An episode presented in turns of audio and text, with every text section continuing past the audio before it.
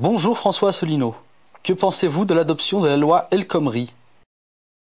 Eh bien bonjour à toutes et à tous. Nous sommes ce soir le 12 mai 2016. Alors l'adoption de la loi El Khomri vient d'avoir lieu à l'Assemblée nationale par l'adoption, par la procédure dite du 49-3, c'est-à-dire le vote bloqué. Qu'est-ce que j'en pense? Ben, J'ai déjà eu l'occasion de le dire à plusieurs reprises. Moi, je n'appelle pas ça la loi El Khomri, j'appelle ça la loi article 121 du traité sur le fonctionnement de l'Union européenne. Il est tout à fait fascinant de voir à quel point tout est fait, absolument tout est fait, dans l'ensemble des médias, mais aussi dans l'ensemble des partis politiques français et des syndicats, pour gommer l'origine de cette loi, qui ne s'appelle qu'El Khomri, parce que Madame El Khomri, je l'ai déjà dit cinquante fois, n'est en l'espèce qu'une lampiste, même euh, en fait sert de, de, de, de paratonnerre. Euh, elle pourrait s'appeler la loi Macron, elle pourrait s'appeler la loi Valls, elle pourrait s'appeler la loi Hollande. En fait, c'est une loi qui vise à démanteler le Code du travail, c'est conforme aux demandes insistantes de la Commission européenne qui relaye en définitive les demandes de toute l'oligarchie financière et industrielle euro-atlantiste dont en France le MEDEF est, l'un des lobbies principaux. Donc moi je n'appelle pas ça la loi El Khomri, j'appelle ça la loi de l'article 121, cet article 121 qui confie à la Commission européenne le pouvoir de fixer les grandes orientations des politiques économiques, les GOPE, euh, pour les États membres de l'Union européenne, en particulier pour la France. Alors, il est vrai que cette loi a été adoptée dans des conditions assez rocambolesques, puisque euh, d'abord la gauche a eu recours à l'article 49 alinéa 3 du vote bloqué. Vous savez que une loi est réputée, et on arrête les débats, une loi est réputée adoptée si il n'y a pas une majorité d'inscrits de députés, euh, de, députés, la majorité absolue des députés à l'Assemblée nationale, et qui votent une motion de censure. Si la motion de censure est votée, il faut 288 euh, députés qui signent, qui votent la motion de censure. À ce moment-là, le gouvernement tombe et la majorité n'existe plus. Je me permets de rappeler à ceux qui l'ignoreraient ou qui l'ont oublié que ça n'est arrivé pour l'instant dans la Ve République qu'une seule fois euh, que la motion de censure euh, soit adoptée en 1962. Alors, cette procédure est contestable, a été longuement contestée par la gauche, euh, notamment lorsqu'ils étaient dans l'opposition François Mitterrand. Puis une fois que Mitterrand a été élu à l'Élysée, il l'a utilisée à son profit. et puis, elle a été également vivement critiquée par François Hollande. Écoutons-le d'ailleurs. Le 49-3 est une brutalité, le 49-3 est un déni de démocratie, le 49-3 est une manière euh, de freiner d'empêcher le débat parlementaire, mais il va se poursuivre, ce débat parlementaire, d'une manière ou d'une autre. Voilà, ça c'est ce que disait M. Hollande. Euh, là où c'est particulièrement, moi à la limite, je ne reproche pas nécessairement d'avoir adopté, euh, d'avoir utilisé l'article 49 alinéa 3 de la Constitution, qui est un article qui existe.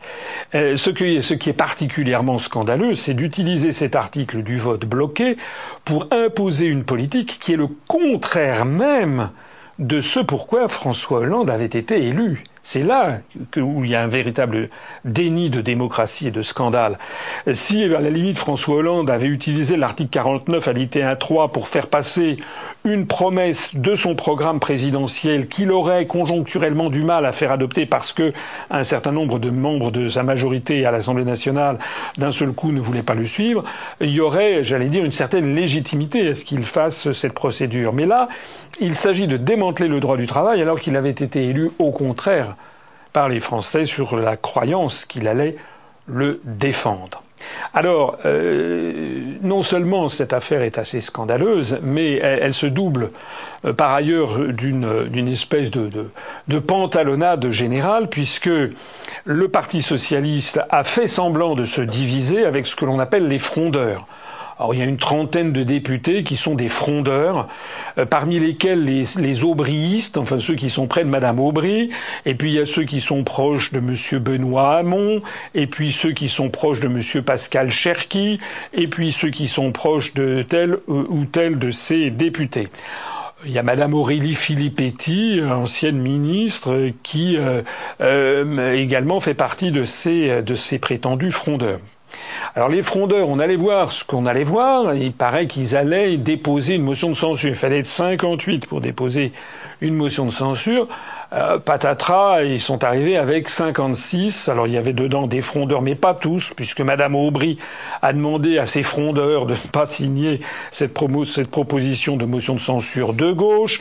Vous avez eu d'autres députés qui étaient en non inscrits, notamment Thévenoud, celui qui, vous savez, avait des prurites sur les mains au moment de payer ses impôts, qui lui a signé la motion de censure. Enfin bon, bref, tout ceci a mené à ce qu'en définitive, ils échouent à deux voix près pour déposer une motion de censure. Alors tout ça c'est de la rigolade. Ils ont fait, ils ont roulé les mécaniques. C'était pas des frondeurs, c'était des flambeurs. Et puis en définitive, on s'aperçoit que ce sont des bluffeurs ou des petits joueurs. C'est de la politique caillerie minable. Pourquoi est-ce qu'ils ne sont pas allés jusqu'au bout? Parce que Manuel Valls et les éléphants du Parti socialiste avaient menacé si jamais vous déposez une motion de censure, vous serez exclu du Parti socialiste. Ils avaient fait savoir qu'il va y avoir la commission d'investiture du Parti socialiste qui va se réunir à la fin de cette année pour attribuer les investitures pour les élections législatives de juin 2017. Voilà. Donc tous ces frondeurs qui ont comme ça la, morale, la morale de la gauche en, bandoulière, ben dès qu'il s'agit d'un seul coup, qu'ils ont peur de perdre leur mandat il n'y a plus personne. Adieu vos vaches cochons, adieu République, Code du travail, gauche éternelle, etc. En réalité, ils se sont mis à quatre pattes ils sont rentrés dans leur trou à rats. C'est minable. Alors, Résultat, il y a finalement que la droite qui a déposé une motion de censure et qui a été, cette motion de censure, a été votée par euh, la, la, les, les, républicains, le, enfin la droite parlementaire, ça a été soutenu par quelques députés écologistes et 11 députés du Front de gauche. Mais au total, ça n'a abouti qu'à environ, je crois, 240 et quelques voix. Il en fallait 288. Donc la motion de censure a été rejetée. En réalité, tout ça, c'était beaucoup de bruit pour rien. Qu'est-ce qu'il faut en tirer de cette affaire? Je l'ai dit en préambule les Français, finalement, vont considérer. D'abord, ils n'ont pas bien compris ce qui s'est passé. Ils ont retenu une chose, c'est qu'en fait, François Hollande et Manuel Valls sont encore une fois piétiné la démocratie. Euh, mais malheureusement, eh bien, tout a été fait pour leur cacher la vérité. La vérité, c'est que euh, ces mesures de démantèlement du droit du travail sont en fait imposées par notre appartenance à l'Union européenne. De telle sorte qu'il est assez singulier de voir la droite euh, la droite euh, proposait une motion de censure contre cette loi El Khomri, puisque si la droite revient au pouvoir, euh, les propositions qui sont actuellement sur la table du côté des républicains, c'est de démanteler le droit du travail bien plus encore que la loi El Khomri. On se demande vraiment d'ailleurs pourquoi ils ont voté la motion de censure. Peut-être l'ont-ils voté parce qu'ils trouvaient que ça n'allait pas assez loin. Et le reste de la scène politique dans tout ça? Bah, le reste de la scène politique, je viens de le dire à l'instant, c'est que euh, il faut regarder ce qui se passe du côté des républicains, parce que ça vaut le coup, ça vaut le coup d'œil. Il n'y a pas que la Bérésina au Parti socialiste qui est intéressante, il y a également ce qui se passe à droite, parce que à droite c'est une espèce de compétition assez délirante. À plus plus ultra libéral que moi, tu meurs. Donc, le coup d'envoi a été lancé par François Fillon, qui a euh, annoncé que dans son programme présidentiel, qui va soumettre donc, puisqu'il va y avoir une primaire au mois de novembre pour déterminer quel va être le candidat euh, à la présidentielle du Parti Les Républicains. Donc il a annoncé qu'il voulait, euh, si j'ai bien compris, supprimer, réduire les dépenses de l'État de 100 milliards d'euros. Je dis bien 100 milliards d'euros. Alors je m'adresse ici à toutes les, celles et tous ceux qui m'écoutent. Euh, je travaille au ministère des Finances. Je peux vous dire qu'actuellement, euh, trouver 100 euh, millions d'euros, c'est-à-dire mille fois moins, c'est déjà impossible. Donc 100 milliards d'euros, c'est n'importe quoi. Sauf, sauf à décider ben, de mettre la France à feu et à sang. Ce qui, semble-t-il, a l'air d'être le cas, puisque, si j'ai bien vu, M. Fillon a décidé de supprimer un million de postes de salles de fonctionnaires. Alors il y a Bruno Le Maire qui a rajouté son grain de sel, donc lui il est un petit peu plus modeste, il veut faire 90 milliards d'euros d'économie, je crois qu'il veut supprimer, je, à vrai dire je, fais peut-être des erreurs parce que je, me, je confonds dans ce millimélo, si j'ai bien compris il voulait supprimer les postes de fonctionnaires territoriaux, euh, il y a euh, également, alors Monsieur Juppé n'est pas en reste, il a évidemment ramené sa, sa fraise, pour d'à peu près dire le même genre de choses. Finalement, Sarkozy apparaît le plus modeste avec 80 milliards d'euros d'économie. Il y a je ne sais plus quel député là, ultra-libéral qui a lui a dit non 120 milliards d'euros. Enfin bon, bref, tout ça, ce sont des, des paroles, des paroles qui sont des paroles totalement irresponsables. Irresponsables au sens étymologique du terme. Ce sont des gens qui n'ont pas de réponse. Il faut demander à ces gens qui prétendent à la magistrature suprême, qui prétendent jouer les, jouer les gens qui sont, qui ont vocation à diriger l'État parce qu'ils seraient sérieux. Ils ne sont pas sérieux. Quiconque travaille à la direction du budget au ministère des Finances, quand il entend des propositions de, de, de, couper dans les dépenses publiques de 100 milliards d'euros, ne peut que euh, le, euh, hausser les épaules. C'est aussi simple que ça. En attendant, euh, c'est évidemment calamiteux dans l'esprit public parce que ça contribue à laisser entendre que la situation en France vient de telle ou telle ou telle catégorie sociale française sur laquelle il faudrait taper. Et bien entendu, tout ce petit monde refuse d'incriminer les vrais problèmes que sont notre appartenance à l'Union européenne et à l'euro. Quand je dis refuse d'incriminer, c'est pas tout à fait vrai. Parce que comme nous avons affaire à une bande de lâches, d'hypocrites et de gens qui passent leur temps à coller euh, aux sondages, ils ont vu dans les sondages eh bien, que de plus en plus euh, les, Français, comme les peuples d'Europe, se posent des questions sur l'Union européenne. Donc, à l'occasion de la journée de l'Europe, ils ont tous, qui a eu lieu le 9, le 9, euh, le 9 mai, donc il y a trois jours, qui ressemblait d'ailleurs plus à un enterrement de première classe qu'à une fête. Euh, à cette occasion, ils ont lancé comme ça des projets. C'est tous des projets d'autres Europe. Monsieur Fillon veut organiser un référendum pour savoir quelles sont les réformes que l'on proposerait à nos partenaires pour avoir une autre Europe. Monsieur Sarkozy a proposé une autre Europe en réduisant drastiquement je ne sais pas quelles attributions à l'Union européenne. Monsieur Bruno Le Maire a une idée extraordinaire, il propose une autre Europe. Euh, voilà, tout le monde y va de son autre Europe. Bon, euh, les gens qui m'écoutent, ils savent à quoi s'en tenir sur cette affaire. Pour euh, avoir une autre Europe, il faut l'unanimité des États membres, donc des 27 autres États membres. Il faudrait que, d'abord, ils soient même incapables de se mettre d'accord entre eux en France, et même au sein des républicains, ils sont même incapables d'avoir le même projet au sein des républicains pour une autre Europe. Et pour que cette autre Europe voie un jour le jour, il faudrait qu'elle soit avalisée par les 27 autres États membres de l'Union européenne et que de surcroît, ni l'oligarchie financière et industrielle euro-atlantiste qui verrouille le système, ni Washington qui supervise l'exécution, n'y fassent obstacle. C'est-à-dire que la probabilité de ces projets, c'est égal à zéro. Ils le savent d'ailleurs parfaitement. Il s'agit simplement de continuer et continuer encore l'enfumage. Alors ça, c'était la petite, la petite escarcelle de, la droite. Il y a quand même, je suis obligé de faire un petit retour à gauche avec ben, toujours Monsieur Macron qui a de nouvelle fois défrayé la chronique hier et, aujourd'hui euh, par la diffusion d'un courriel euh, qui émane, paraît-il, de son entourage et qui a réclame, qui a lancé un fundraising, puisque dans l'entourage de Monsieur Macron, on parle en franglais, c'est-à-dire en fait une levée de fonds. Il semblerait que M. Macron, du moins son entourage, ait appelé à lever 18 millions d'euros, je dis bien 18 millions d'euros, pour financer une campagne présidentielle. Alors on croit comprendre au passage que M. Macron a décidément qui n'a peur de rien, que personne ne connaissait jusqu'à ce que M. Jacques Attali nous explique qu'il serait le prochain président de la République. M. Macron, semble-t-il, annoncerait, du moins c'est Mediapart qui l'a dit, euh, que M. Macron annoncerait le 10 juin qu'il compte être candidat à l'élection présidentielle et qu'il a besoin de 18 millions d'euros. Monsieur Macron a immédiatement démenti euh, que c'était pas vrai. L'un de ses collaborateurs proches, un, un, député euh, là du PS euh, qui joue la carte, la carte à venir, donc qui qui s'est déclaré un macroniste, un macroniste convaincu, qui a dit que non non non, Monsieur Macron ne proposerait pas, n'annoncerait pas sa candidature.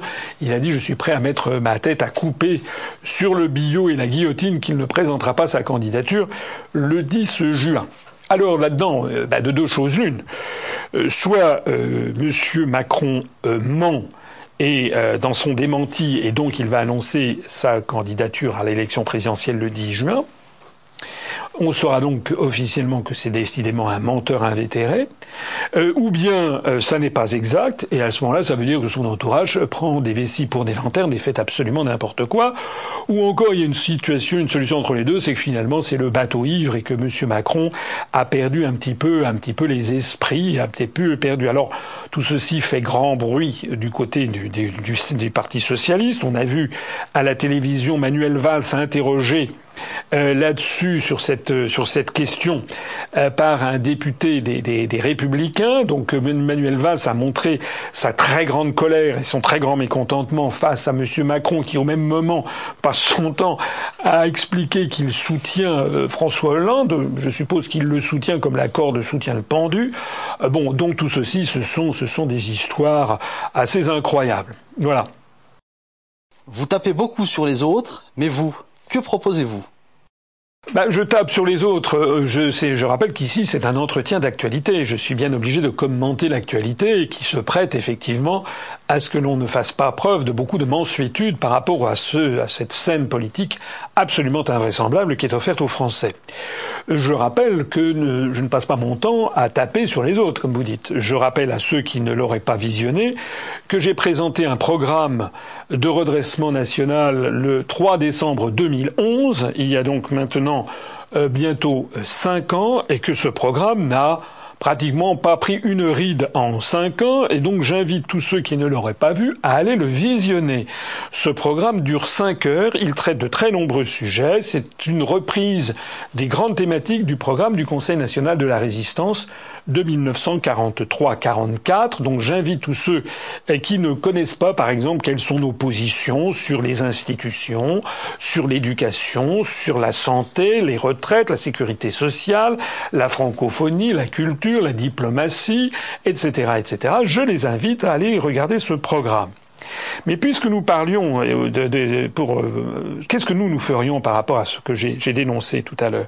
Ben D'abord, nous, euh, il n'y aura pas de scandale lorsqu'on sera arrivé au pouvoir parce que euh, l'UPR a toujours dit ce qu'elle ferait et fait ce qu'elle avait dit. Voilà. C'est-à-dire que moi, je ne me ferai pas élire sur un programme qui n'aurait rien à voir avec ce que je mettrais ensuite.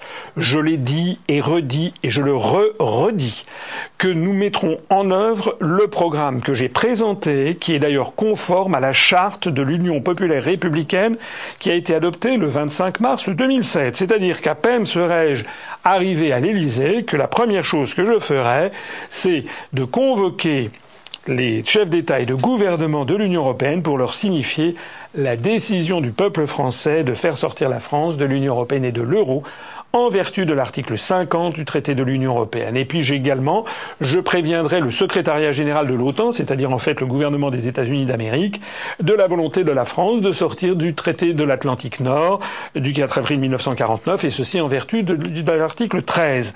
Je l'ai dit et redit, il n'y a aucune ambiguïté sur cette question.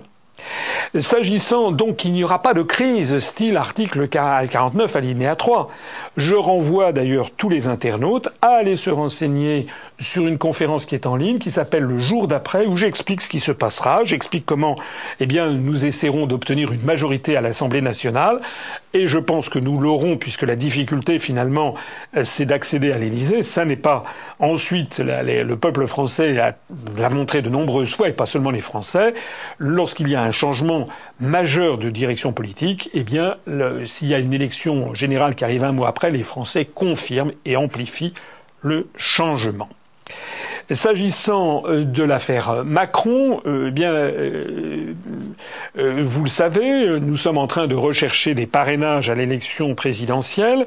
Nous, nous faisons les choses par le bon bout, c'est-à-dire la première chose à faire, c'est d'arriver à avoir 500 parrainages. Je ne sais pas, Monsieur Macron a l'air de considérer cette opération comme une opération qui va de soi. Je ne sais pas ce qu'il fait sur le terrain. Enfin, en tout cas, les proches devraient peut-être un petit peu se renseigner pour voir comment M. Macron pourrait avoir les 500 parrainages, sachant que j'imagine que ni au Parti socialiste ni chez les Républicains on lui fera de cadeaux, et sachant que 60% des maires refusent de parrainer des, des candidats. Voilà. Donc, euh, pour ce qui nous concerne nous, euh, eh bien, nous faisons les choses par le bon bout, parce que tout simplement, eh bien, Monsieur Attali, figurez-vous, je vais vous dire un grand secret, Monsieur Attali ne m'a pas propulsé sur TF1 ou sur France 2 pour expliquer que je serai prochain président de la République, ce qui d'ailleurs est plutôt de bon augure, puisque comme M. Jacques Attali s'est systématiquement trompé, eh bien c'est de bon augure. J'ajoute également que moi je n'ai pas l'ambition de lever 18 millions d'euros pour faire ma promotion, que ce soit à l'occasion de l'élection présidentielle ou pour faire ma pub. J'observe que M. Macron et sa famille font l'objet d'une promotion inimaginable dans les médias. J'en ai déjà parlé dans mon entretien d'actualité la dernière fois. Euh, eh bien, malgré tout ceci, ils sont en marche et, c'est surtout en panne. C'est pas EM, c'est EP, c'est en panne. Voilà.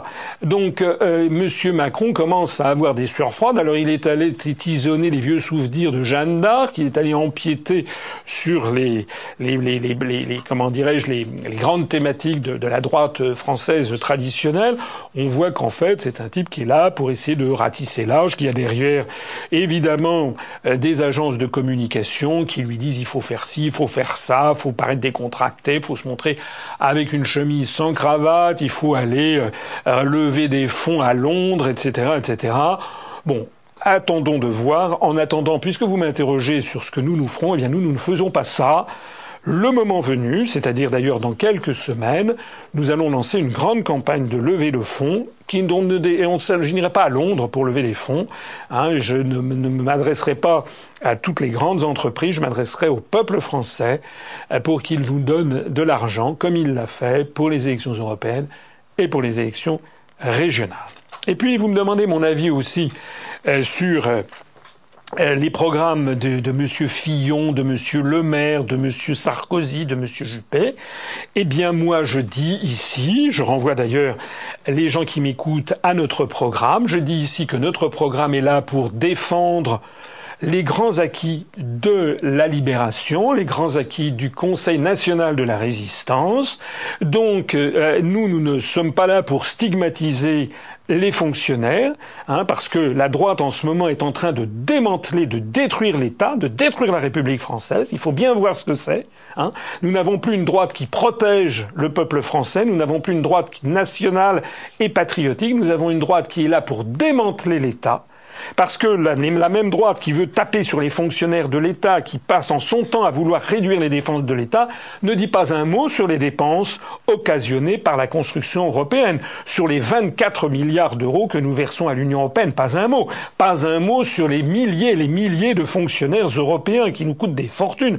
Pas un mot sur les 9 milliards d'euros minimum que nous donnons en plus à l'Union européenne, que nous en recevons là-dessus, moutus et bouche cousue. Pas un mot non plus sur les dérives des grandes régions. En d'autres termes, la droite française actuellement est devenue une droite antinationale, antipatriotique. Malheureusement, on l'a déjà vu dans notre histoire, ça rappelle fâcheusement la période de la collaboration. Eh bien, avec nous, nous ne toucherons pas au nombre de fonctionnaires de l'État. Il y a d'ailleurs tellement de saignées qui ont été faites nous n'y toucherons pas. Nous ne toucherons pas aux acquis sociaux du peuple français. Il y a déjà beaucoup de choses qui ont été démantelées.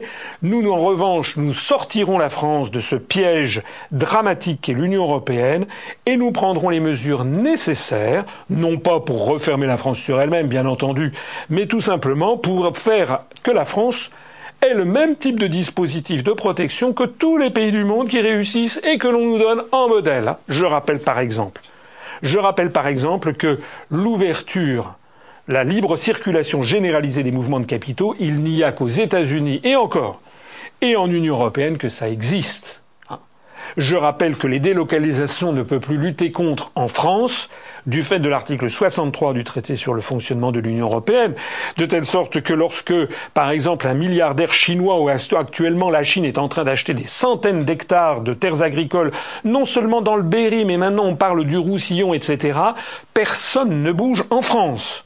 Est-ce que vous imaginez du temps de Charles de Gaulle que la France ait, accepté qu'un gouvernement sous Charles de Gaulle, que des centaines et des centaines et des centaines d'hectares soient achetés par des Chinois La réponse est non.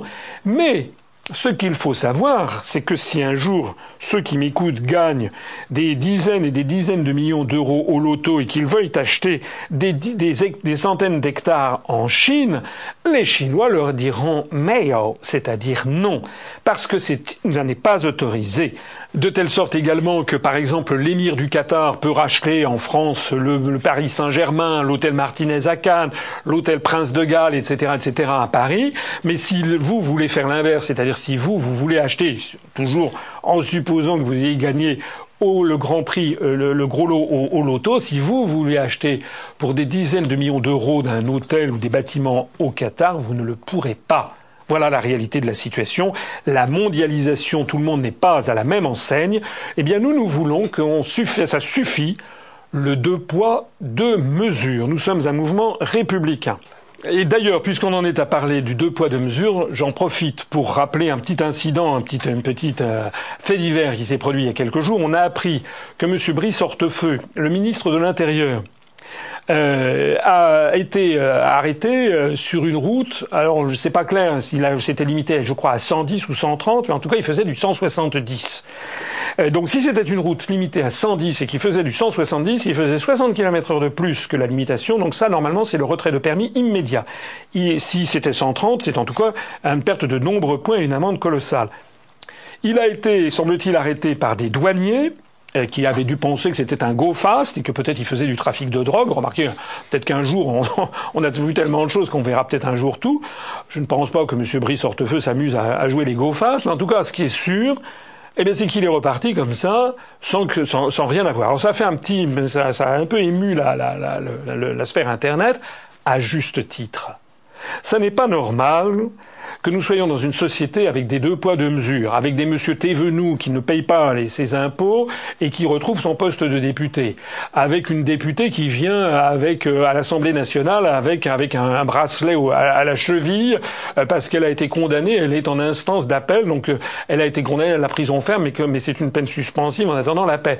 Ça n'est pas normal qu'il y ait ce sentiment d'impunité de toute une caste politique en France. Donc nous, nous sommes pour rétablir, là c'est la fin du deux poids deux mesures, c'est-à-dire que ben, moi, si je suis arrêté en ayant fait un excès de vitesse, et j'avoue que ben, comme tout le monde, ça m'est arrivé, hein, ça m'est arrivé de perdre une fois un point ou deux points parce que ben, parce que sur le périphérique parisien, par exemple, quand il est une heure du matin et qu'il n'y a personne, eh ben vous faites un, peu du 80, 85, ça a été abaissé à 70, eh bien vous perdez un point.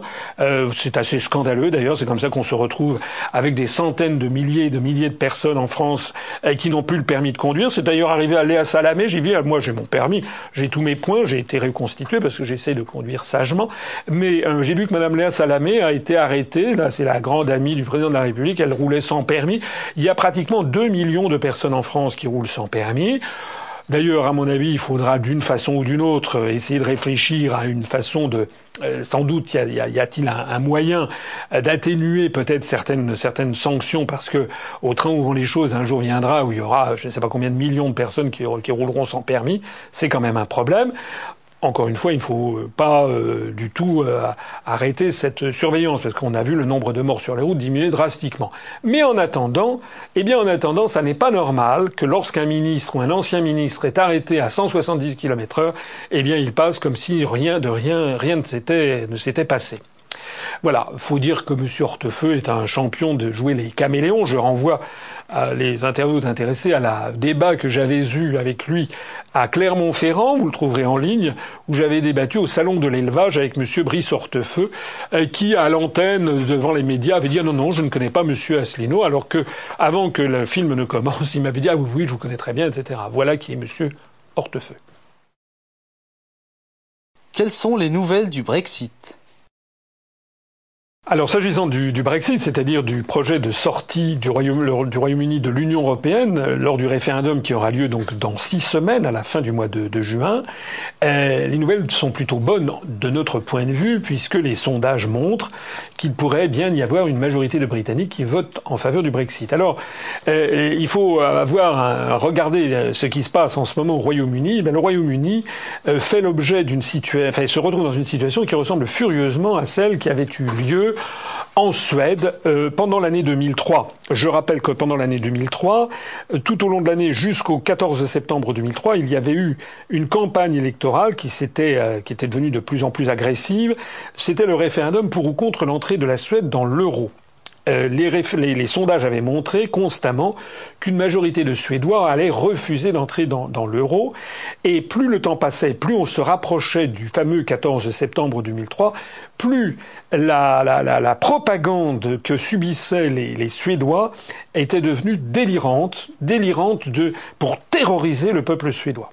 Je renvoie d'ailleurs les internautes à ma conférence qui s'appelle Faut-il avoir peur de sortir de l'euro où ils trouveront tous les détails sur la façon dont ça s'était passé. Eh bien, c'est exactement la même chose qui est en ce moment en train de se passer au Royaume-Uni. On a vu une avalanche au cours des derniers jours euh, de prophéties plus apocalyptiques les unes que les autres en provenance du camp anti-Brexit, donc des gens qui veulent, des euro-atlantistes qui veulent rester dans l'Union européenne. On a d'abord eu le Premier ministre Cameron, qui n'y est pas allé avec le dos de la cuillère, puisqu'il a annoncé tout bonnement eh bien, que le Brexit pourrait quasiment provoquer une guerre mondiale.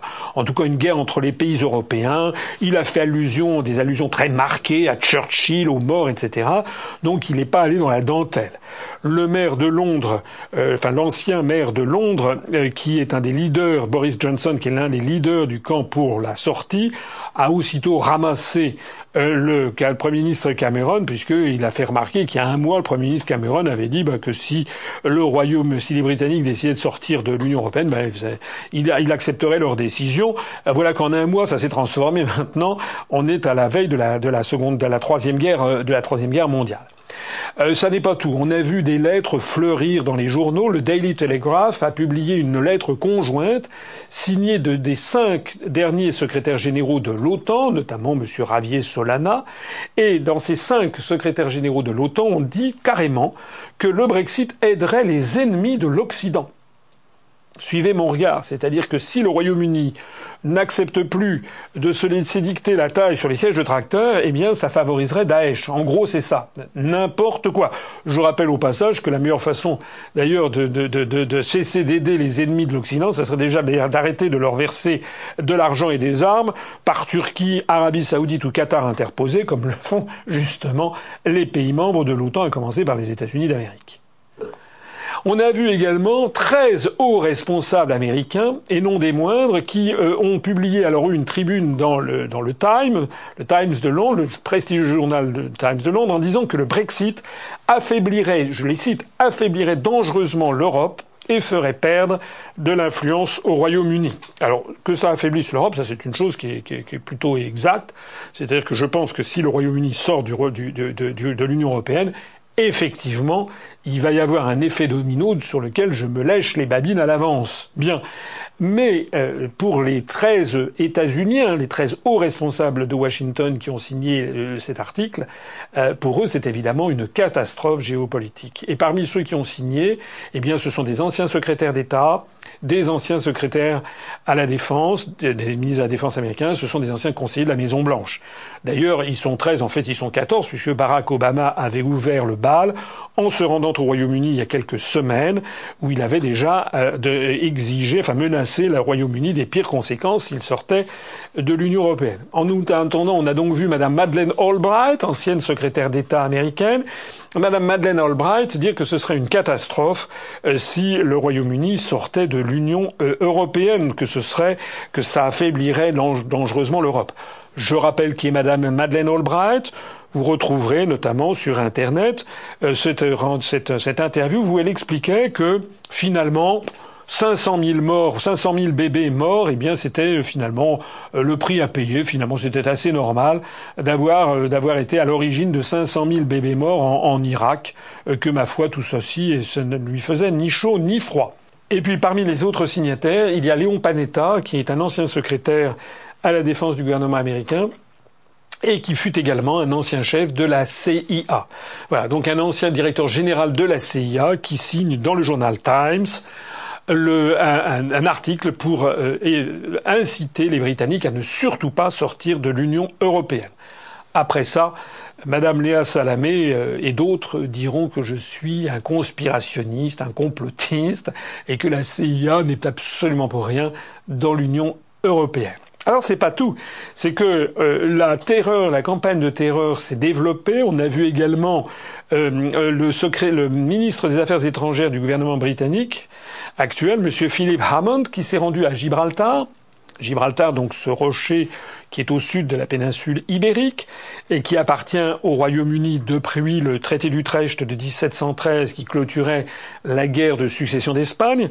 Hein, J'en ai déjà souvent parlé de cette guerre de succession d'Espagne qui avait été voulue finalement par Louis XIV pour placer son petit-fils à la tête du trône d'Espagne, pour euh, dans le cadre de la, de, comment dirais-je, en acceptant le, le, testament du dernier roi d'Espagne qui était mort sans postérité. Euh, cette guerre avait duré de 1700 à 1713. À la fin des fins, donc Philippe, euh, le petit-fils de Louis XIV, avait pu monter sur le trône d'Espagne, mais à certaines conditions, et notamment les conditions, c'est que le Royaume-Uni avait pris, avait mis la main sur un certain nombre de sûretés territoriales, notamment le détroit de Gibraltar, qui verrouille l'entrée dans la Méditerranée en venant de l'Atlantique et la sortie. Alors, c'est une pomme de discorde entre l'Espagne et le Royaume-Uni depuis maintenant, eh bien, euh, plus de 200, plus de, plus de 300 ans, 1713 il y a 300, il y a, il y a trois ans, on a fêté le tricentenaire euh, du rattachement de Gibraltar au Royaume-Uni. Euh, Europe ou pas Europe d'ailleurs, les Britanniques ont toujours refusé de céder le rocher de Gibraltar à l'Espagne. Euh, eh bien alors, donc Monsieur Philippe Hamond s'est rendu sur place et alors il a eu cette parole assez extraordinaire puisqu'il a dit très exactement que le Brexit empêcherait le Royaume-Uni de défendre Gibraltar. On se demande vraiment bien pourquoi. Euh, le fait de sortir de l'Union européenne empêcherait le Royaume-Uni de défendre Gibraltar. Euh, ça fait partie de ces propos lancés à la, cantonade, qui sont assis sur aucune démonstration, aucun raisonnement articulé. Ce qui mérite la petite cerise sur le gâteau dans cette affaire, c'est que Philip Hammond était naguère le ministre de la Défense du gouvernement britannique, et avant qu'il devienne ministre des Affaires étrangères, et lorsqu'il était ministre de la Défense, je crois que c'était en 2013, il avait annoncé qu'il était en faveur de la sortie du Royaume-Uni de l'Union européenne. Pourtant, il était ministre de la Défense, donc il devait savoir mieux que quiconque à l'époque que l'on pouvait très bien, que le Royaume-Uni pouvait très bien défendre Gibraltar en étant sorti de l'Union européenne. Bref, n'importe quoi, il s'agit de faire peur. Autre chose, on a eu le secrétaire général de l'OCDE, qui siège au château de la Muette à Paris. C'est un des temples de la mondialisation, l'Organisation de coopération et de développement économique. En gros, c'est l'ensemble des pays, euh, des, des, économies euh, occidentales au sens capitalisme occidental, le Japon et la Corée sont à l'OCDE, eh bien on a vu le secrétaire général de l'OCDE, à qui personne n'avait d'ailleurs demandé son point de vue, qui nous a expliqué que le Brexit coûterait de l'argent aux Britanniques. Alors ça c'est très très fort, c'est trois étoiles dans le Michelin, vaut le voyage, parce qu'il se trouve que le Royaume-Uni est justement l'un des principaux pays contributeurs nets à l'Union européenne. Un peu moins que la France et que l'Allemagne. Le premier pays contributeur net, c'est l'Allemagne. Le second, c'est la France. Mais ensuite, il y en a d'autres, notamment les Pays-Bas, mais aussi le Royaume-Uni, même si euh, l'Union européenne continue de bénéficier de ce qu'on appelle le chèque pour euh, Thatcher, que Mme Thatcher avait réclamé il y a maintenant une trentaine d'années, qui est toujours servi, eh bien le Royaume-Uni est quand même l'un des principaux contributeurs nets à l'Union européenne. Eh bien voilà, pour l'OCDE, alors c'est quand même assez fort. Euh, si le Royaume-Uni sort de l'Union européenne, il doit bien laisser 6, ou 7 milliards d'euros par an à, l'Union européenne, eh bien ça va coûter de l'argent aux Britanniques. Alors j'imagine qu'ils ont dû euh, avoir peut-être une espèce de d'étude macroéconomique euh, complètement faisandée nous expliquant le coût de la non-Europe, enfin ce genre de choses qui sont abscisses sur absolument rien, mais qui sont là pour essayer d'en imposer au, commun des, mortels. Voilà d'autres termes, eh bien, euh, on a l'OCDE qui s'est rangé dans ce camp. Alors c'est pas tout encore parce que figurez-vous qu'on a eu également le directeur général de l'agence spatiale européenne qui est un Allemand et qui a expliqué doctement il y a quelques jours que le Brexit affecterait l'industrie spatiale britannique, que ce serait très nuisible pour l'agence spatiale européenne et pour l'industrie spatiale britannique. Alors là, moi, quand j'ai vu ça, les bras, j'avoue, les bras, à la fois les bras m'en sont tombés, mais j'ai surtout éclaté de rire parce que l'agence spatiale européenne est une agence intergouvernementale qui n'a absolument aucun rapport avec la construction européenne. Et au sein de l'agence spatiale européenne, vous avez justement un certain nombre de pays de l'Union européenne qui n'y sont pas, c'est comme dans Airbus, et un certain nombre de pays qui ne sont même pas européens, je pense au Canada, ou qui sont européens sans être dans l'Union européenne, je pense à la Norvège, qui font partie de l'Agence spatiale européenne. Alors j'aimerais que l'on m'explique pourquoi, si le Royaume-Uni sort de l'Union européenne, ça serait la catastrophe pour lui, alors que le Canada, qui n'est pas dans l'Union européenne, est à l'Agence spatiale européenne, ça se passe très bien pour lui. Voilà. En réalité, tout ça, ce sont c'est quand même, il faut, il faut, je, je, je, je souris, je, je rigole, mais c'est pas drôle. C'est vraiment de la désinformation pure. C'est vraiment du populisme. C'est vraiment jouer sur les peurs archaïques des gens. C'est vraiment s'adresser aux électeurs en les terrorisant, en tablant sur le fait qu'ils ne sauront pas le dessous des cartes et qu'ils vont être impressionnés par toute cette avalanche de mensonges. Et d'ailleurs, la dernière avalanche de mensonges en l'espace, en l'espèce, eh bien, c'est sorti il y a également quelques jours. C'est le commissaire européen irlandais, M. Hogan, qui a dit que si la Grande-Bretagne sortait de l'Union européenne, eh bien, l'Irlande pourrait se transformer en un nouveau Calais et qu'on on assisterait à l'apparition d'une forteresse Irlande, d'une forteresse Royaume-Uni. Alors tout ça, c'est alors vraiment n'importe quoi non aussi, puisque je rappelle que ni l'Irlande ni le Royaume-Uni ne sont dans l'espace Schengen, que la sortie du Royaume-Uni de l'Union européenne n'a aucun rapport avec l'espace Schengen, et que le Royaume-Uni restera en dehors de l'espace Schengen. En vertu de quel raisonnement articulé euh, on peut avoir ce genre d'informations Encore une fois, euh, les bras vous en tombent. Alors, euh, il y a quelque chose qui est quand même sympathique au Royaume-Uni, c'est que c'est quand même un, vieux peuple, un vieux peuple intelligent, plein d'humour, et qui ne se laisse quand même pas aussi facilement embobiner que d'autres peuples. Voilà. C'est-à-dire que l'on voit fleurir maintenant au Royaume-Uni beaucoup de gens qui rigolent, qui ricanent. J'ai mis en ligne sur notre page Facebook et sur le site internet, j'ai mis en ligne une photo qui circule sur Twitter où on voit David Cameron qui explique à la Chambre des communes, il y a une bulle où on lui dit que si jamais le Royaume-Uni sortait de l'Union européenne, ce serait la troisième guerre mondiale, un nouvel âge glaciaire, les, dinosaures ressusciteraient, viendraient bouffer les, les survivants, une attaque d'extraterrestres, un astéroïde, etc. Donc les gens rigole parce que c'est du grand guignol toutes ces opérations. Et d'ailleurs, c'est tellement du grand guignol que même maintenant un certain nombre d'industriels commencent à prendre leur distance. La, PDG, la présidente directrice générale de la compagnie aérienne EasyJet, euh, qui se déclare elle-même toujours euh, officiellement contre le Brexit, mais en fait, euh, elle a expliqué qu'en fait, bon bah, les conséquences, l'impact du Brexit était très largement exagéré à son avis. Donc elle a brisé un tabou. On a appris ensuite que la BCC, qui est un peu l'équivalent du MEDEF, c'est l'une des deux principales organisations patronales britanniques, a révélé qu'un selon un tout dernier sondage, au mois de mars, il y avait 30% des entreprises britanniques, des chefs d'entreprise britanniques qui s'appelaient à voter en faveur du Brexit. Ils sont passés à 37%, les chefs d'entreprise britanniques. 37% maintenant vont voter en faveur du Brexit, alors que ceux qui n'étaient contre sont en décroissance rapide. Ce qui montre au passage que des gens qui travaillent dans la sphère, dans la sphère économique, des chefs d'entreprise, s'il y en a maintenant bientôt 40% qui vont euh, voter pour le Brexit, ça veut donc bien dire que cette affaire est décidément bien mal partie pour le Royaume-Uni on ne va pas s'en plaindre. La seule chose que je souhaite, moi, est que si je pouvais être entendu par certains au Royaume-Uni, je m'adresse ici notamment à la plus de, je crois qu'on a une centaine d'adhérents expatriés au Royaume-Uni de l'UPR, c'est qu'ils disent tout autour d'eux, à leurs amis britanniques, n'ayez pas peur, hein, comme on dit dans les évangiles, n'ayez pas peur, ne vous laissez pas intimider, faites comme les Suédois. Les Suédois, on les avait menacés, paraît-il que la Suède allait disparaître dans l'espace-temps, sombrer dans l'apocalypse. Si jamais les Suédois refusaient d'entrer dans l'euro, ils ont refusé d'entrer dans l'euro. Et puis maintenant, on ne parle plus du tout de la Suède parce que la Suède est l'un des pays d'Europe qui se porte le mieux sur toute la scène économique euh, en, Europe. Voilà. Euh, je rappelle également, j'ai publié il y a quelques semaines l'entretien qu'avait bien voulu m'accorder M. Magras, qui est le président de la collectivité territoriale française de Saint-Barthélemy. Vous le trouverez sur notre site internet. Saint-Barthélemy, qui faisait partie du département d'outre-mer de la Guadeloupe, qui a changé de statut, qui est devenu une collectivité d'outre-mer et qui est donc sortie de l'Union européenne. J'avais demandé à M. Magras, alors, cette sortie de l'Union européenne, est-ce que vous avez sombré dans l'apocalypse? Eh il avait, il avait évidemment rigoler. Voilà, je dis à nos amis d'outre-Manche, n'ayez pas peur, tenez bon, votez majoritairement pour le Brexit, il en va de la liberté de l'ensemble du continent européen. Parce que ce qu'il faut bien dire, c'est qu'il va y avoir probablement un effet domino. Donc l'Europe semble aller dans le mur. Ben, L'Europe, elle est, elle, est, en petite forme, ça c'est le moins que l'on puisse dire, euh, puisque tous les sondages sont au rouge vif.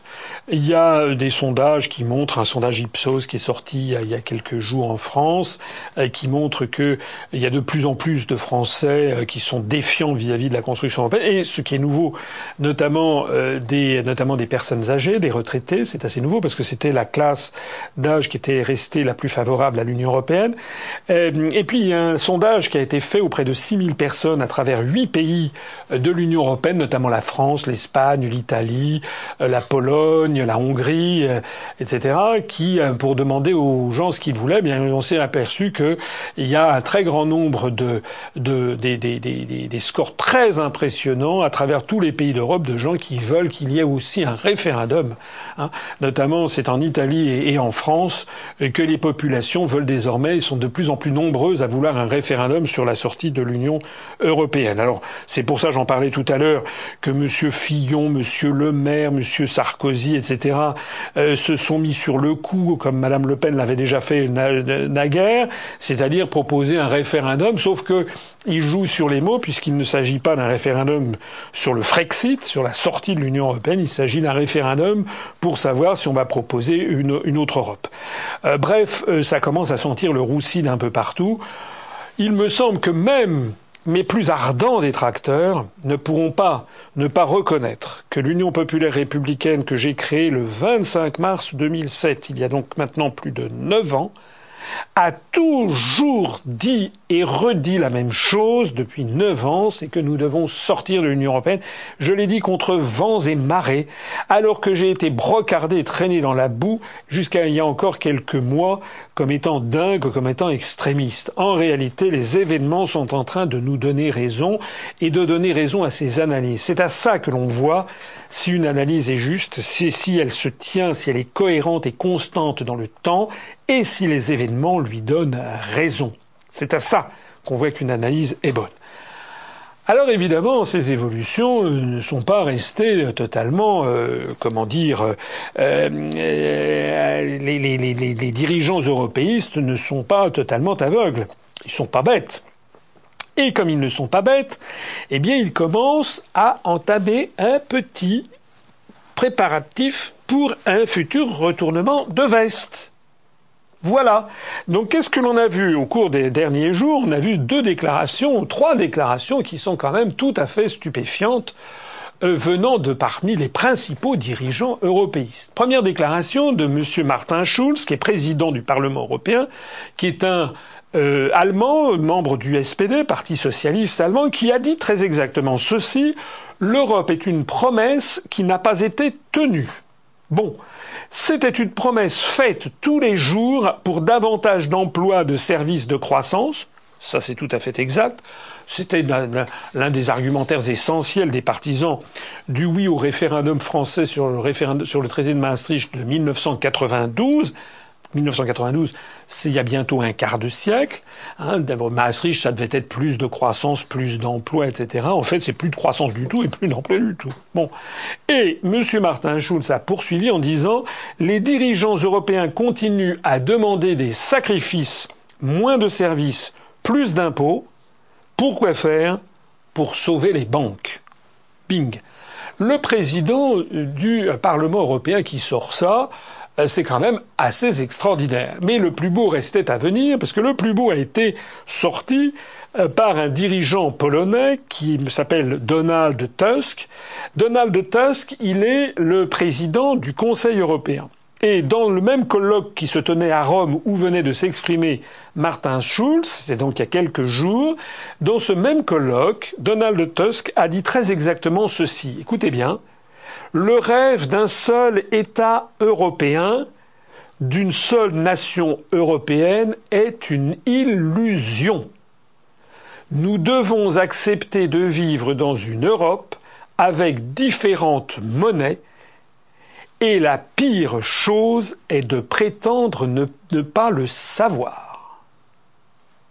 Le président du Conseil européen qui explique qu'en réalité, l'objet même de la construction européenne est une illusion. Il nous explique qu'en réalité, il n'y aura pas un seul État européen, une seule nation, ça n'est pas possible. Mais, qu'est-ce que c'était que la construction européenne? Qu'est-ce que c'est que l'Union européenne si ce n'est justement que la construction d'une union, fédérale sur le modèle des États-Unis d'Amérique? Les bras vous en tombent. Qu'est-ce que c'est que cette déclaration qui dit aussi que nous devons accepter de vivre dans une Europe avec différentes monnaies Donc il annonce la mort de l'euro. Et il dit la pire chose est de prétendre de ne pas le savoir. En fait, c'est à se demander, évidemment je plaisante, mais c'est à se demander s'il n'a pas vu lui aussi et médité mes conférences. Je ne cesse de dire dans mes conférences, et notamment dans celle sur l'euro, et Vincent Brousseau, qui a fait des conférences remarquables également sur l'euro, je recommande celle qu'il a faite, l'euro avant, pendant et après. Vincent Brousseau, qui a été 15 ans à la Banque Centrale Européenne, ou moi-même qui, qui travaille au ministère des Finances, lorsque je dis moi que nos dirigeants actuels savent pertinemment que l'euro est voué à la destruction, eh bien, on me croyait, on me croyait pas, certains me pensaient que c'était des effets de manche ou de séance et que j'exagérais, pas du tout. Le président du Conseil européen en personne vient de le dire. Donc ce sont des déclarations à marquer d'une pierre blanche. De même qui est à marquer d'une pierre blanche, une déclaration qu'a faite Matteo Renzi, le président du Conseil italien, toujours à Rome, lors d'un débat avec Madame Angela Merkel, Monsieur Matteo Renzi a dit quelque chose qui fait tout à fait froid dans le dos, puisqu'il a dit il faut éviter, je le cite, que l'Europe ne périsse atteinte du syndrome Maya, celui d'une civilisation qui disparaît peu à peu civilisation maya, pour ceux qui l'auraient oublié, il y a un ancien empire maya, puis un nouvel empire maya. Euh, ça se situe dans la péninsule de Yucatan, hein, c'est-à-dire au sud-est du Mexique. C'est bordé par la mer des, Caraïbes, avec quelques grands sites archéologiques de toute beauté que j'ai vus dans ma jeunesse, Chichen Itza, Uxmal, euh, Tulum sur le bord de la mer des Caraïbes, et puis également Palenque euh, au Guatemala, etc. Eh bien, cette civilisation a péri parce que d'un seul coup, elle ne croyait plus en elle-même. Et puis il y avait un vieux, vieux mythe qui rôdait dans les civilisations de l'Amérique précolombienne, c'est qu'un jour, eh bien, des envahisseurs viendraient de l'est avec euh, portant une grande croix et que, eh bien, qu'ils domineraient, ils domineraient leur civilisation et que leur civilisation mourrait à ce moment-là. Euh, c'est exactement à peu près ce qui s'est passé avec l'arrivée de Christophe Colomb à partir du 12 octobre 1492 et puis surtout, surtout avec l'arrivée de, de Cortés et des conquistadors à partir de 1519. Voilà. C'est-à-dire que le président du Conseil italien nous compare, mine de rien, à la civilisation maya en train de s'autodétruire. Alors, euh, quand on voit ces déclarations euh, assez hallucinantes, euh, certains pourraient se dire eh bien tout ça c'est formidable, ils commencent à comprendre. Non, ce serait une erreur d'interprétation. C'est pas qu'ils commencent à comprendre, ils savent très bien, je vous l'ai dit, que ça ne marche pas. Ce qu'ils sont en train de préparer, c'est tout simplement de dire ah, c'est pas de ma faute. Hein. Moi, je n'y suis pour rien. À chaque fois que des grandes idéologies s'effondrent, rappelez-vous l'effondrement euh, de l'Allemagne hitlérienne. Au moment du, tribunal de Nuremberg, les grands, les grands dirigeants hitlériens, les grands criminels de guerre étaient là. Non, non, c'est pas moi du tout. Moi, je n'y étais pour rien. Je ne faisais que suivre les ordres. Lorsque l'Union soviétique s'est effondrée, c'est pareil. Tous les gens, non, non, non, moi j'y étais pour rien, moi je ne faisais que suivre les ordres. Donc ces gens sont en train de nous expliquer, de prendre des marques pour que lorsque ça s'effondrera, ils essaient encore une fois de retomber sur leurs pieds en disant mais non, moi je n'y suis pour rien, je ne faisais que prendre mes ordres. Mais cela ne les empêche pas de rester à la tête des institutions qu'ils condamnent au même moment. Est-ce que vous voyez la viciosité du processus qui consiste à jouir de la fonction des rémunérations considérables, des, des, voyages en avion, en veux-tu, en voilà, des primes diverses et variées, des départs à la retraite fantastiques, des primes de logement et compagnie, tous ces gens vivent comme des nababs sur les fonds publics versés par les contribuables des pays d'Europe. Donc il n'est aucunement question pour eux de lâcher ce gâteau magnifique, mais ils commencent à prendre leur marque au cas où ça tournerait mal. Voilà ce qu'est en profondeur la conviction répugnante des prétendus Européens convaincus. Auriez-vous un dernier sujet pour conclure? Il y en aurait beaucoup. Je veux un mot peut-être sur ce qui s'est passé aux Philippines. On a un de nos adhérents aux Philippines qui nous a fait une analyse tout à fait intéressante sur les élections présidentielles à venir et qui, entre-temps, se sont déroulées. C'était lundi, lundi dernier, et qui ont vu le triomphe euh, de M. Duterte, qui est le candidat qui était le plus euh, anti-américain. On n'est pas là pour soutenir ce candidat, puisque la scène politique euh, aux Philippines est particulièrement complexe, avec beaucoup, beaucoup de euh, de, corruption derrière et pour éventuellement des, des commandos de la mort euh, dans un camp ou dans l'autre. Mais ce qui est quand même notable, c'est que les candidats qui étaient les candidats quasiment officiels portés par les États-Unis d'Amérique, par Washington, il y avait même une candidate euh, qui avait une Philippine qui avait pris la nationalité américaine et qui a dû en catastrophe abandonner la nationalité américaine pour reprendre la nationalité philippine pour être candidate à l'élection présidentielle. D'ailleurs, son mari, ses enfants sont américains.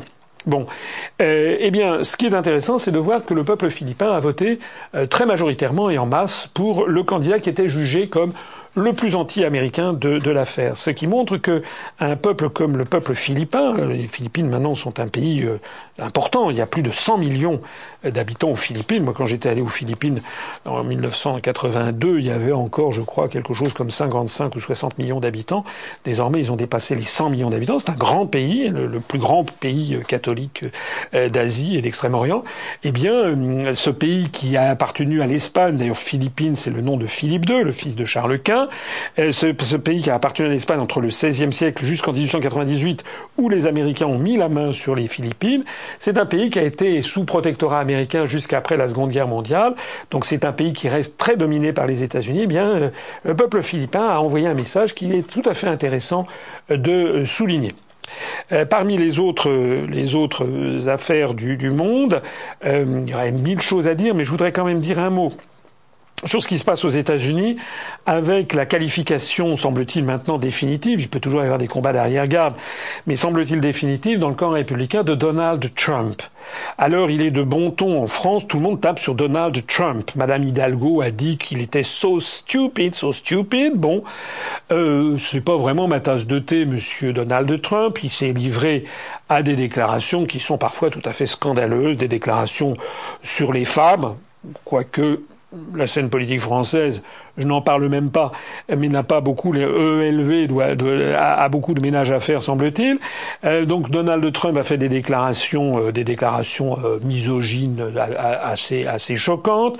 Il a également annoncé comme ça qu'il interdirait l'entrée des musulmans sur le territoire américain. Enfin, il a fait des déclarations à l'emporte-pièce. Mais c'est pas tout. Donald Trump, il a fait aussi des déclarations qui sont quand même plus intéressantes, et notamment, notamment, des déclarations qui montrent qu'en fait, il n'est pas tenu par l'oligarchie euh, financière et industrielle qui tient les États-Unis, euh, puisqu'il est milliardaire. Donc il a financé lui-même sa campagne. C'était lui qui tenait, il l'a expliqué d'ailleurs, comment il tenait Madame Clinton. Il s'était moqué de Madame Clinton en expliquant qu'elle était venue au mariage de sa fille parce que et, elle lui mangeait dans la main. C'était lui qui finançait les campagnes de Madame Clinton, qui probablement sera son adversaire principal au moment des élections, euh, des élections américaines qui auront lieu à, à l'automne. Mais ce qui a été très intéressant, c'est que Donald Trump a dit que s'il était britannique, il voterait probablement en faveur du Brexit. Alors ça, c'est quand même la preuve par A plus B que M. Donald Trump n'est en effet pas le candidat ni du département d'État américain, ni du département de la Défense, ni de l'oligarchie euro-atlantiste. C'est pour ça que je pense qu'il va y avoir de grandes explications de gravure outre-Atlantique, et c'est pour ça que cette euh, élection présidentielle américaine de 2016 présenterait un réel intérêt puisque Madame Hillary Clinton, alors elle, c'est vraiment, c'est le porte-parole de l'oligarchie. Donc Madame Clinton, qui s'était notamment parmi mille, mille, mille autres choses, s'est rendue célèbre par cette petite vidéo que vous connaissez sans doute, que l'on voit sur Internet, où elle rigole à, gorge déployée quasiment du fait que, ben, ils ont les, forces de l'OTAN ont assassiné un chef d'État en exercice qui s'appelait Kadhafi en, Libye. Elle avait eu ce, cette parole comme ça, comme si, comme une petite fille racontant un conte de fées. We came, we saw, he died. Et puis elle rigolant, c'est-à-dire nous sommes arrivés, on a vu, et puis il est mort. Voilà, avec un rire euh, sardonique. So, I mean, that is the land of unconfirmed. Yes, we came, we saw, he died. did it have anything to do with your visit? No, oh, I'm sure it did. Encore une fois, je ne suis pas là pour défendre Kadhafi, mais il faut voir ce qui s'est passé depuis Kadhafi. Deux tiers de la population libyenne a fui son pays, tout le Maghreb, tout le Machrek et une partie du Sahel est déstabilisé, les communautés, les, les, les, minorités religieuses, les juifs, les chrétiens sont persécutés, c'est devenu une espèce de foyer de purulence avec des seigneurs de la guerre. Euh, C'était le plus haut niveau de vie d'Afrique, c'est devenu maintenant l'un des plus faibles. Voilà le brillant résultat de Madame Clinton qui est totalement, mais totalement, dans la main des forces euro-atlantistes. Mais c'est intéressant de voir comment en France, eh bien, les grands médias français euh, relayent la campagne euh, anti-Donald Trump sans aucune nuance euh, et en le présentant comme une espèce de, grand méchant loup, alors même qu'il est en train de montrer que même aux États-Unis, cette candidature qui est immaîtrisée pour l'instant, va-t-il être maîtrisé probablement? Mais c'est une candidature qui est immaîtrisée, ça veut dire que quand même, même aux États-Unis, un nombre important de citoyens américains commencent à se rebiffer contre les effets de la mondialisation, parce que je rappelle que le slogan de, Donald Trump pour sa campagne, c'est Make America Great Again, c'est-à-dire rendre de nouveau l'Amérique grande. Euh, ça prouve que beaucoup d'Américains ont compris que le capitalisme financier, destructeur de l'industrie et de l'agriculture, est en train d'entraîner l'Amérique euh, à la ruine comme, comme l'Union européenne. Et puis je voudrais terminer ce, tour d'horizon international quand même par une information qui me paraît intéressante, parce qu'elle a été beaucoup, beaucoup, beaucoup, beaucoup relayée en, France. C'est l'élection d'un maire, du premier maire musulman euh, de Londres, euh, un monsieur qui s'appelle Sadiq Khan, qui est d'origine pakistanaise. Son père était un immigré pakistanais installé au Royaume-Uni, qui était, je crois, conducteur de bus. Alors, on a vu un débat, alors très très franco-français, on a chauffé à blanc l'opinion publique sur cette affaire, avec d'un côté euh, Madame Hidalgo, qui, en tant que maire de Paris, s'est sentie extrêmement concernée par l'affaire, et qui donc a soutenu l'élection de Sadiq Khan, s'est rendu sur place pour le soutenir. Il est vrai que c'est un candidat du Parti travailliste, c'est d'ailleurs un ultra-européiste qui s'est déclaré tout à fait contre le Brexit, qui est complètement aligné euh, sur, euh, sur la, la, politique de Washington et la politique de Bruxelles. Alors c'est vraiment, euh, c'est vraiment le, le, le, le, collabo typique. Mais Madame, Madame Hidalgo est allée célébrer son, son élection comme si c'était un événement historique de première ampleur. Et puis alors évidemment du côté du côté droit, du côté de l'extrême droite, le Front national et un certain nombre d'officines gravitant autour du Front national en ont fait des tonnes sur le thème. Ouh là là là là, vous vous rendez compte C'est la preuve du grand remplacement qui arrive. C'est inimaginable. Le maire de Londres est un musulman. C'est quelque chose d'incroyable. Où, allons-nous et, et où va l'Europe? Alors, moi, je rappellerai ici puisqu'on me dit, vous me le disiez tout à l'heure, que je critique les autres, je rappelle ici ce qu'est l'Union populaire républicaine. Nous, nous sommes un parti totalement républicain et laïque. Et moi, que les gens soient euh, chrétiens, juifs, musulmans, bouddhistes, confucéens, agnostiques, athées militants, euh, zen ou je ne sais pas quoi, eh bien, ça n'a pas d'importance pour nous dans la mesure où les gens appliquent les principes de la République. Et j'ajoute qu'il faut avoir une grande ignorance historique dans tous ces partis politiques pour voir dans ces événements quelque chose d'incroyablement nouveau. Moi j'aime l'histoire parce que l'histoire permet de relativiser beaucoup de choses, de relativiser les effets de mode et de ne pas tomber dans le panneau qui nous est tendu par les pièges médiatiques ou politiques. les gens qui sont stupéfaits qu'un maire, le premier maire musulman de Londres, ils oublient tout simplement que nous avons depuis plusieurs années une ministre de l'Éducation nationale, Madame Najat Vallaud-Belkacem, qui est musulmane et qui l'a dit. Et alors? Oh, Moi, je critique Madame, Val Madame Vallaud-Belkacem euh, pour sa politique, mais pour le reste, en réalité, on s'en fiche un peu. On s'en fiche même beaucoup. En revanche, la politique menée dans l'éducation, ça c'est toute une, c'est une autre histoire sur laquelle j'aurai l'occasion de revenir au cours des mois qui viennent. Ça, c'est une catastrophe. Je rappelle également que on a eu des ministres musulmans. C'est quand même plus important que d'avoir le maire d'une grande ville. Je rappelle par exemple qu'on a eu pendant des années M. Amlaoui Mekachera, qui était secrétaire d'État aux anciens combattants, puis ministre des anciens combattants de, je crois, de juin 2002 à mai 2007. Je rappelle également, donc c'était sous le, septennat, le quinquennat, pardon, de, Jacques Chirac, son deuxième mandat à l'Élysée. Je rappelle qu'on a eu M. Kader Arif, qui a été ministre délégué, puis secrétaire d'État aux anciens combattants sous les gouvernements Jean-Marc Ayrault. Mais je voudrais rappeler aussi quelque chose qui est peut-être beaucoup moins connu et qui fera réfléchir un petit peu les gens qui m'écoutent. Est-ce que vous savez quand il y a eu en France un premier député musulman? Eh bien, vous n'allez pas le croire, mais le premier député musulman en France, à la Chambre des députés, a été élu de Pontarlier dans le Doubs le 20 décembre 1896. Voilà. Il s'appelait Philippe Grenier. Il était né en 1865. Il est mort très âgé en 1944. Euh, c'était un médecin qui était euh, allé s'installer en Algérie, du côté de Blida, etc. Et puis, eh bien, il avait euh, embrassé la foi musulmane. Il était même allé, ce qui est quand même assez extraordinaire quand on y réfléchit. Il portait une gandoura, il portait des, s'était habillé à la musulmane en, France. Il, errait dans les, dans les, dans les, dans les rues de, Pontarlier, dans le Doubs. C'était assez exotique. Alors, la presse, d'ailleurs, s'était déchaînée à l'époque, vers les années 1897. La presse l'avait accusé, enfin une certaine presse, hein, une certaine presse l'avait accusé euh, tantôt de posséder un harem, tantôt euh, de baiser le, tapis euh, à l'entrée de la Chambre des, députés, tantôt de se laver continuellement les pieds, parce que pour, pour nos aïeux à la fin du XIXe siècle, se laver continuellement les pieds, c'était une marque d'être un peu efféminé ou je ne sais pas quoi, bon, parce que la propreté n'était pas le fort des, des Français au XIXe siècle. Voilà. Euh, bon, ben tout le monde a oublié ce, ce député. D'ailleurs, ensuite, il a été battu parce qu'effectivement, il combattait l'alcoolisme. Et puis, bon, comme Pontarlier, c'est quand même le siège de, de la fabrication de, de l'absinthe. Ça avait fini par déplaire à ses, à ses, électeurs. Voilà, il avait donc été euh, écarté. Voilà, en d'autres termes, euh, je suis pas là pour, euh, pour, pour chanter les mérites ou les pas mérites de, de, telle ou telle religion. Je dis simplement qu'il faut avoir le recul du temps et ne pas voir les choses avec cette espèce de après ça dit Cannes, et ben il y aura peut-être un maire de Londres qui sera confucéen ou qui sera athée militant ou Dieu sait quoi. Voilà.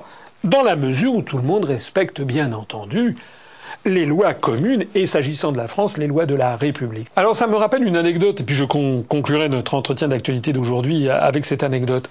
Euh, ça une anecdote qui remonte à 2009. 2009, je me rappelle que euh, euh, nous étions, je venais de, j'avais créé l'UPR euh, finalement deux ans avant, et un jour j'ai rencontré des jeunes Américains comme ça qui étaient de passage à Paris dans une réunion et qui viennent vers moi parce qu'on leur avait dit que je faisais un, petit peu de politique, c'était des amis qui leur avaient dit ça, et qui viennent vers moi et qui me disent vous vous rendez compte, nous avons un président noir aux États-Unis, eux-mêmes étaient d'ailleurs des, des, des Américains blanc. Nous avons un président noir. Qu'est-ce que vous en pensez C'est un truc absolument extraordinaire. Qu'est-ce que vous en pensez, etc., etc. Euh, Obama avait été élu donc le, 4 novembre 2008 et il avait pris ses fonctions euh, euh, quelques jours. Vous savez qu'il prend ses fonctions au mois de mars de l'année suivante. Donc il avait pris ses fonctions donc en début début 2009. Et alors j'avais j'avais j'avais laissé pantois mes, mes interlocuteurs américains parce que je leur avais dit mais je n'en pense à strictement rien. D'ailleurs, ça ne m'épate absolument pas, parce que la France est devant vous depuis bien plus longtemps. Je leur avais rappelé notamment que nous avons, dans notre histoire, et personne n'en parle jamais, nous avons eu euh, le premier général euh, antillais, donc mulâtre en fait, le général Dumas, qui était né en 1762 à Haïti, en Haïti, qui était de père français de métropole et d'une mère qui était esclave.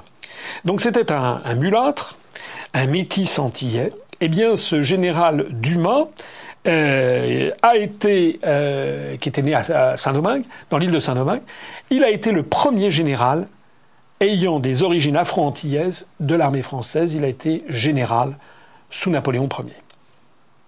Euh, je rappelais également à mon interlocuteur que nous avons eu, après la Seconde Guerre mondiale, un Antillais également, Gaston Monerville. Gaston Monerville a été président du Sénat, enfin on n'appelait pas ça le Sénat sous la quatrième République, on appelait ça le Conseil de la République. Il a été élu président du Conseil de la République en mars 1947, il avait 50 ans. 50 ans. C'était un, homme, Gaston Monerville, qui, dans l'entre-deux-guerres, avant les années 30, avait été fustigé notamment par les forces euh, nazies et, fascistes italiennes euh, comme étant justement un symbole de, décadence de la France. J'ai d'ailleurs oublié de préciser que le général Dumas avait une statue à Paris, ce qui est aujourd'hui la place du général que cette statue a été, a été démolie en 1943 euh, sous l'occupation. Euh, on ne sait plus très bien si c'est par des forces collaborationnistes ou par les Allemands euh, de, de, l'armée d'occupation allemande qui ont démoli cette statue. Voilà. Et au moment donc, en s'agissant de Gaston Monerville, même chose. Je rappelle et j'ai souvent rappelé que le premier haut fonctionnaire français à avoir rallié Charles de Gaulle, c'était Félix Eboué dès 1940. Il était descendant d'esclaves guyanais et il avait rallié le général de Gaulle euh, en 1940 euh, alors qu'il était gouverneur du Tchad, sauvant ainsi euh, l'honneur de la fonction publique française. Voilà. Alors j'avais rappelé tout ceci à mes interlocuteurs américains en leur disant, vous comprenez, M. Obama, qui lui-même d'ailleurs est, est, un métis, que vous l'élisiez finalement en 2008, euh, ben, c'est-à-dire 61 ans après que Gaston Monerville était président du Sénat, et à ce titre, deuxième personnage de la République française. Ceux qui connaissent l'histoire de la Ve République se rappelleront d'ailleurs que Gaston Monerville avait été extra un opposant virulent du général de Gaulle, notamment au moment de l'affaire du référendum de 1962 sur l'élection du suffrage, euh, l'élection du président de la République au suffrage universel, Gaston Monerville, président du Sénat, avait osé parler de forfaiture parce que il estimait que l'application de l'article 11 qu'avait voulu Charles de Gaulle, l'article 11 de la Constitution, n'était pas conforme à l'esprit de la Constitution. C'est dire que cet homme avait une très grande audience, c'était un, un responsable politique de tout premier plan. Voilà. Je voudrais raconter tout ça parce qu'il faut toujours en revenir à l'histoire et puis il faut encore une fois, comme je le disais tout à l'heure pour nos amis euh, britanniques, n'ayez pas peur.